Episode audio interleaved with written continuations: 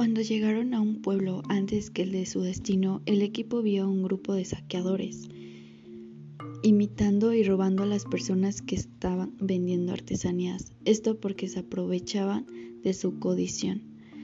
Nuestros protagonistas, al ver tal situación, decidieron intervenir en la situación, ya que estaba mal hacerle daño a las personas que no tenían estudios o que estaban en condiciones de vulnerabilidad. Dante les preguntó qué hacer a tal situación y los malecores les habían hecho daño. Cuando llegaron a un pueblo antes que el de su destino, el equipo vio a un grupo de saqueadores, intimidando y robando a las personas que están vendiendo artesanías. Esto porque se aprovechaban de su condición. Nuestros protagonistas al ver tal situación decidieron intervenir en la situación ya que estaban mal hacerle daño a las personas que no tenían estudios o que estaban en condiciones de vulnerabilidad. Dante les preguntó qué hacer a tal situación si los malhechores les habían hecho daño.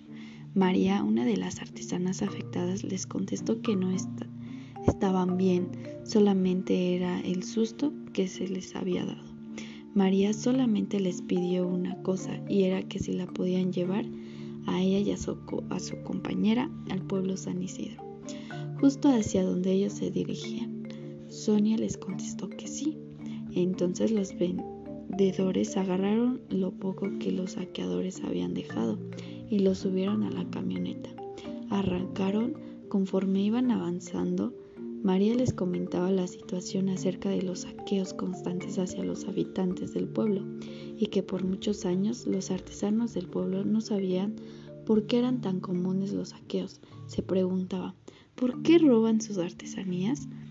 Pues para ellos eran grandes pérdidas, hasta que uno de los artesanos de nombre Roberto decidió seguir a los saqueadores y se dio cuenta que estas personas se beneficiaban del trabajo de ellos, debido a que todas las artesanías robadas eran revendidas en las carreteras que iban a dicho pueblo.